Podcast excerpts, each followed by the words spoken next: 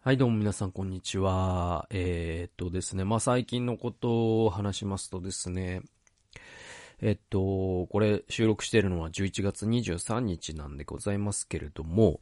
えー、まあね、あの、今日、昨日とかって、そのコロナウイルス感染者、新型コロナウイルス感染者数ってなんか、全国で50人とかで、えっと、東京もなんか4人とかじゃなかったかななんか本当に少ないえー、状況が今んとこ続いててね。で、まああの、これについて結構なんか、まあ僕あの、人と雑談しないからさ、えっ、ー、と、あんまよくわかんないんだけど、えー、でもなんか時々そういうなんかね、立ち話とか、えー、人がしてるのを聞いたりとか、うんと、また、まあ、あの、時々人と話すとき、ね、減ってるの、ますよねみたいな。減ってますよねみたいなのを聞くんだけど、えっ、ー、と、じゃあ、僕がそれ、今のこの日本の状況どう考えてるかというと、あの、まあ、一言でさ、あの、わからないっていう答え以外ないんじゃないんですか？それで、あの、専門家の人もわかんないって言ってんだよね、確かね。で、で、ただ、それについてね、結構、その、僕が、なんていうのかな、別にわかるわからないというか、その、いろんな人がいろんなこと言っててさ、やっぱ日本はね、検疫がしっかりしてるとか、ワクチンがいいんだとか、マスクをみんなしてるからとか、えっ、ー、と、だからその麻生太郎の民度が高い発言に近いようなこと言ってる人とかもいてね。で、僕は、あの、常々言って思っ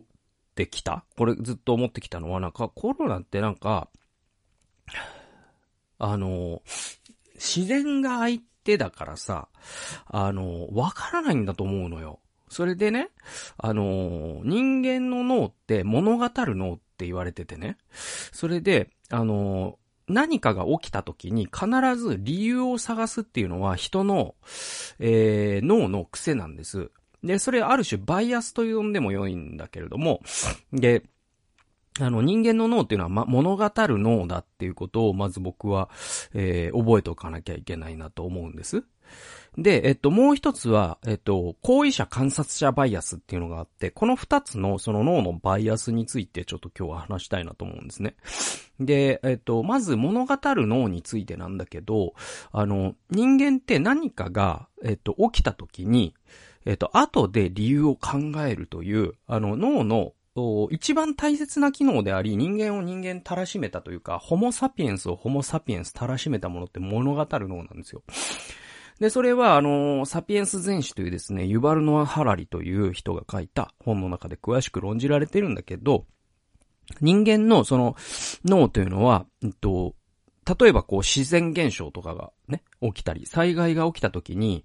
なんだ昔の人だったらさ、その大きな地震が起きました、疫病が起きましたっていうと、あ、あれは何十年前にね、あのうんと、人が、ああいう悪い犯罪をした、えー、たたりなんだとか、あの時に正しく、えー、私たちの村で、えー、太陽神を祀らなかったことの、今、しっぺ返しを受けてて、これはたたりなんだとか。で、逆に豊作とかがあると、あ、あれは去年本当に盛大に祭りをやったから、山ね、その、この土地の神様が喜んでいらっしゃるのだ。とかっていう、えー、理由を後でつけるっていうことがあるんですよ。で、これは人間の脳が物語る脳っていうことで、で、これあの古代人だけじゃなくて現代人もたくさんやってて、で、なんだろうな、あの、えっ、ー、と、結構さ、あの、よくないっすか？で、僕なんかさ、なんだろうなよくありましたよ。あの、これ、小学校の時とか、小学校の時なんか一番辛かったことの一つが、まあ、あの、どれぐらいの人に共感してもらえるかわかんないけど、あの、授業中にうんこしにしたくなって我慢するのがなんか一番辛かったんだよね。で、で、それ我慢して。で、なんか家までさ、その、えっと、今どうか知らんけど、その、小学校でうんこしてると馬鹿にされるから、家までなんかそれ我慢するのが地獄の苦しみでさ。で、これはもう昨日お母さんに、そのファミコンを1時間だよって言われたのに嘘ついて2時間した。この罰が今俺に当たっているに違いないとかって思うのって、これ物語る脳なのね。で、あの、人の脳ってそうやって物語るから、その日本本のその感染者数が減ってるのは何かいいことをしたからに違いないってみんな思ってる。だけど探せば探すほどというか、いくら探してもそんないいことって実はない。日本だけがやったいいことってないのよ。うん。で、だから、えっと、そうするとさ、あの、これって多分、その偶然なのね。で、あの逆に言えば、実は第6波みたいなのが日本に来た時に、それはそのどの国の第6波よりももっと新しい変異ウイルスが日本で発生して、もう日本のようにだけはなりたくないみたいな、えー、状況が、実は来年の夏とかに来るかもしれないし、来ないかもしれない。で、ウイルスっていうのはそのように理不尽というか不条理というか、我々の思惑と関係なく振る舞うから、だから、えっと、なんていうのかな。これは僕は、その、なんでとということを考えること自体が、えっと、厳密に言えば不毛だと思ってて、正直ね。だけど、その世間話の中で、あの、それって、あの、確率論だから、話すことに意味ないし、理由なんて多分ないんじゃないって。で、えっと、今増えてるね、ドイツとか韓国とかが、じゃあ悪いことをしたに違いないって我々物語る脳は思うんだけど、それも多分ないのよ。で、これは確率論の世界で複雑系ってさ、その予測できないということが予測できるという証明があって、複雑系の世界では入力に対する出力が数理モデルで計算できないということが証明されてるんですよ。で、えっと、ウイルスの振る舞いとかって複雑系だから、あの予測できないんですよね。その変数が、関係する変数が多すぎると予測できなくなるんですよ。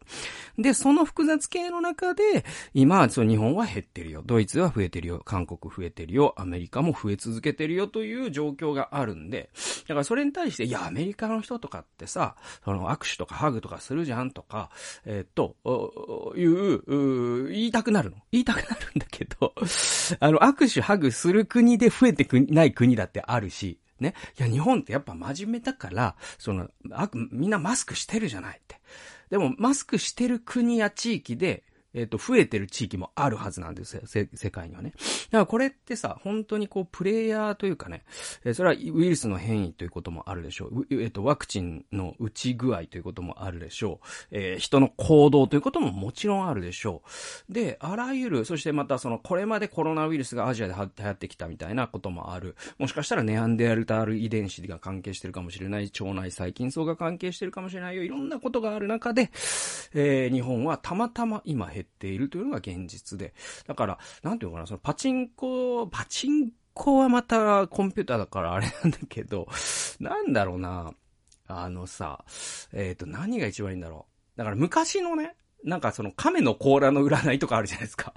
亀の甲羅を炙って、その割れたひびのその形で来年を占うみたいなので言うと、じゃあそのひびが割れたのってこれなんでって言って、いや、そうなったからそうなったんでっていうことなんで、それと変わらないから話すことにさほど僕は意味ないと思ってるのね。だけどみんな話してるじゃない。で、僕はそれに対して僕いつもさ言うのは、僕雑談下手だっていつも言ってるじゃないですか。で、それって多分僕はそういうことを話題触れられた時に、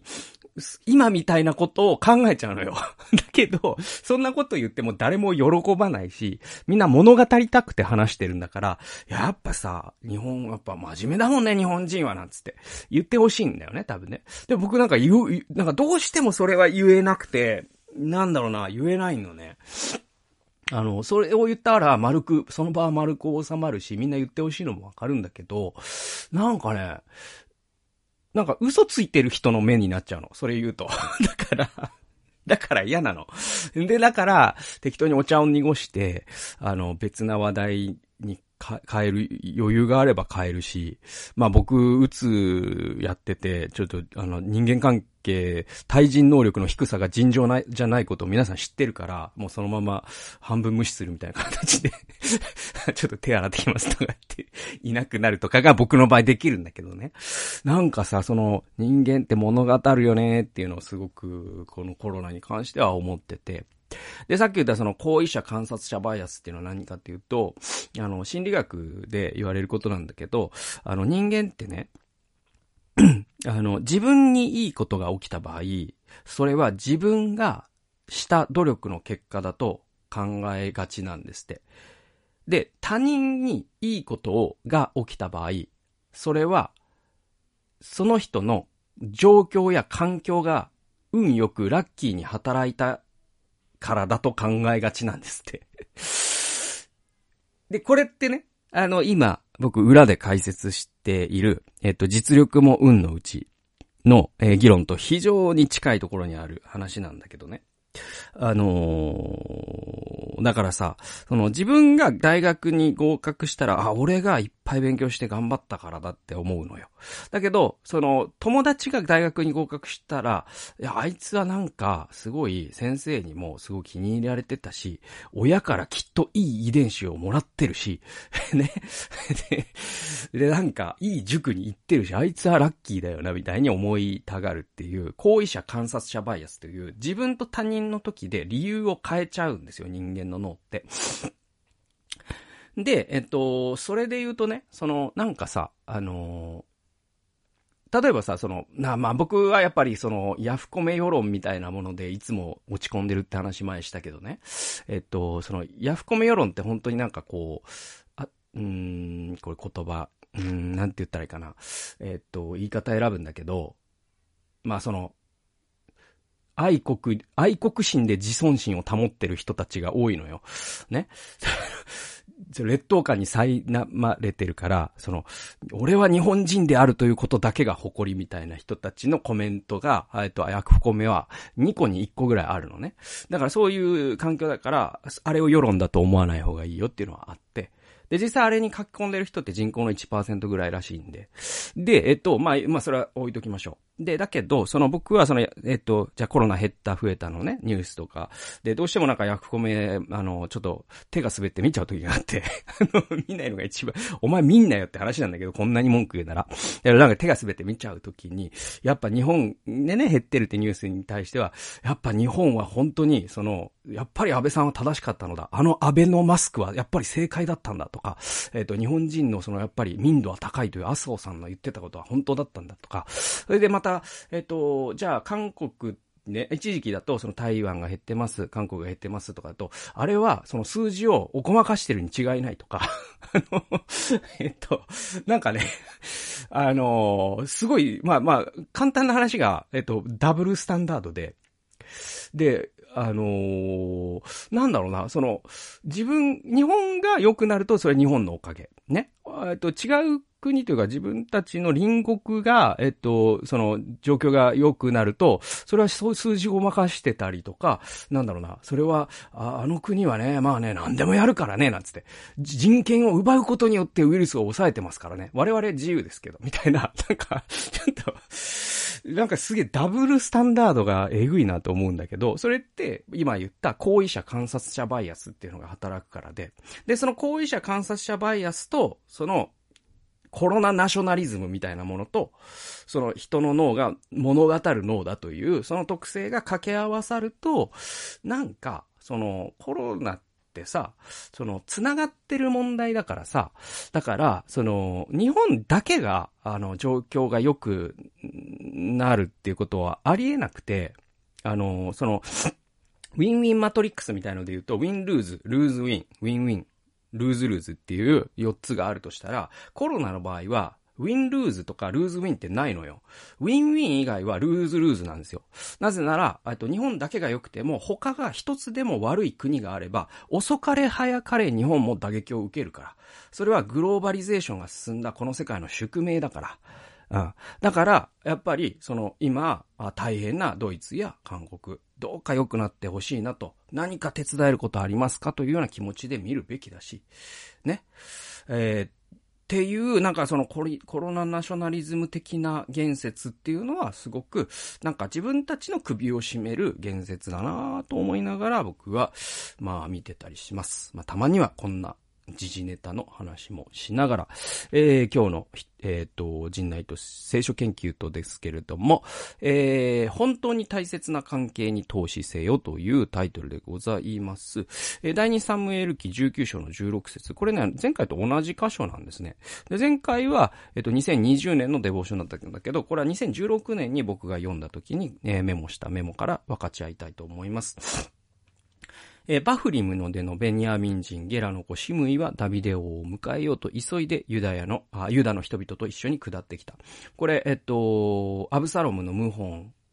がありました。で、アブラ、アブサロム木にぶら下がって死にました。えー、で、その後、ダビデが王の帰還を果たすわけですね。また王宮に戻ってきます。で、その時に王様万歳と言ってですね、みんなが迎えました。で、迎えた人の中には前回分かっちゃったようなバルジライというもう本当に素晴らしい老人がいたりとか、あいろんなですね、もう影に日向にダビデを助けた人たちが、あ王様信じてましたよ、なんつって。で、迎えた中に、その、アブサロムが、えっと、王座を奪った時にはダビデを呪って、ね、あの、アブサロムの勝ち馬に乗ってたシムイという人間がいて、こいつが、あの、ダビデ王様勝つと思ってましたよ、つって来たんですよ。っていうシーン。で、えっと、僕のメモを読んでいきます。アブサロムの死後、イスラエルの人々も、ユダの人々も、クーデターによって逃亡した王を、都に連れ戻そうと言い始め、実際に王は帰還する。ゲラの子シムイというこの人物は、王が王宮から追い出され逃げた時にわざわざやってきて王に呪いの言葉を投げつけた人間である。彼が、彼は王が逃げる時には呪い、王が帰還する時には許しを乞い祝福した。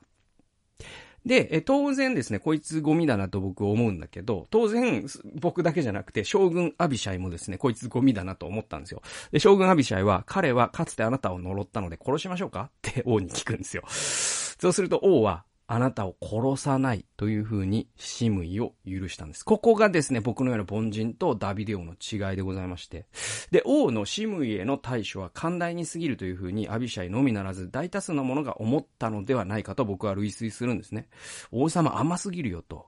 えー、思ったと思いますよ。で、シムイの行動はあまりに日和見主義的で、勝ち馬に乗るという節操のなさは見るに耐えない。しかし、現在の日本のマスコミや世論も、勝ち馬に乗るのが大好きだし、そもそも大衆とはそういうものだと。で、これはですね、あの、オルテガ・イ・ガセットという人が書いた、えっ、と、大衆の反逆という、まあ、名著がございましてですね。まあ、その中に本当に、えー、指摘されていることなんだけど、大衆というのは常に間違います。はい。そして大衆というのは常に日和見主義的に勝ち馬に乗ります。で、その時の勝ち馬に乗るから、彼らは未来が見えていないから間違うんですよ。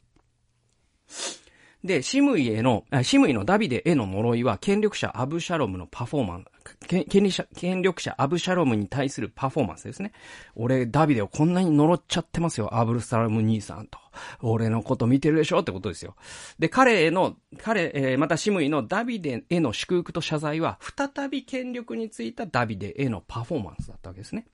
だから、シムイという人は、権力におもねり、自己保身しか考えないという意味では一貫しています。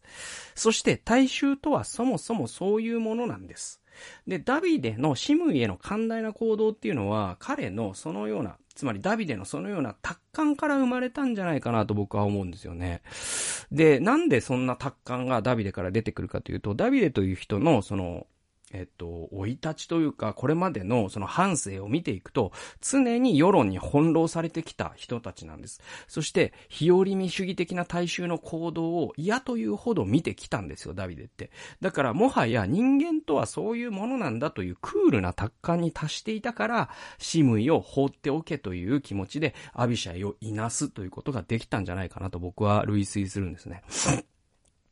で、まあそう考えていくとね、他人の行動に一貫性を求めるというのはそもそも現実的ではないですよね。で、人が人、日和見主義的にね、私のこと、まあ、自分のことを批判したり、見放したり、冷たくあしらったりしたからといって、驚くことではないんです、今更。逆に日和見主義的に、まあ、自分がもし成功しているような時があったら、えー、自分によ、えー、すり寄ってきたり、甘い言葉を浪してきたりしても、それも喜ぶべきことではないです。人が、だから、日和民主義の人が自分をけなしても落ち込むことじゃないし、日和民主義の人が自分を褒めても喜ぶことでもないんです。なんか、なんか風が吹いてんなぐらいに思えばいいんです。で、大切なのは大衆じゃないんです。だから。そうじゃなくて、神が何と言っているかを知ることなんですよ。で、そして、それから状況がどのように変わっても自分の側につく少数の人を見極め、その人としっかり関係を構築すること。この二つがすごく大切です。だから大衆のことって本当あんま見る必要なくて、だから僕はその SNS あんましない方がいいよって言ってるのってまさにそこで、あの SNS の承認欲求ってまさにその大衆の風にブンブン振り回せられることだから、あの、だからそこって実は自分に幸せを与えることもなければ、実は打撃を与えることもないんですよ。で、自分がそれに振り回されてる限りは打撃や幸せに思えるんだけど、それってなんか承認欲求のアドレナリンの、で、多いか少ないかみたいなことなんで、正直どうでもいいんですよね。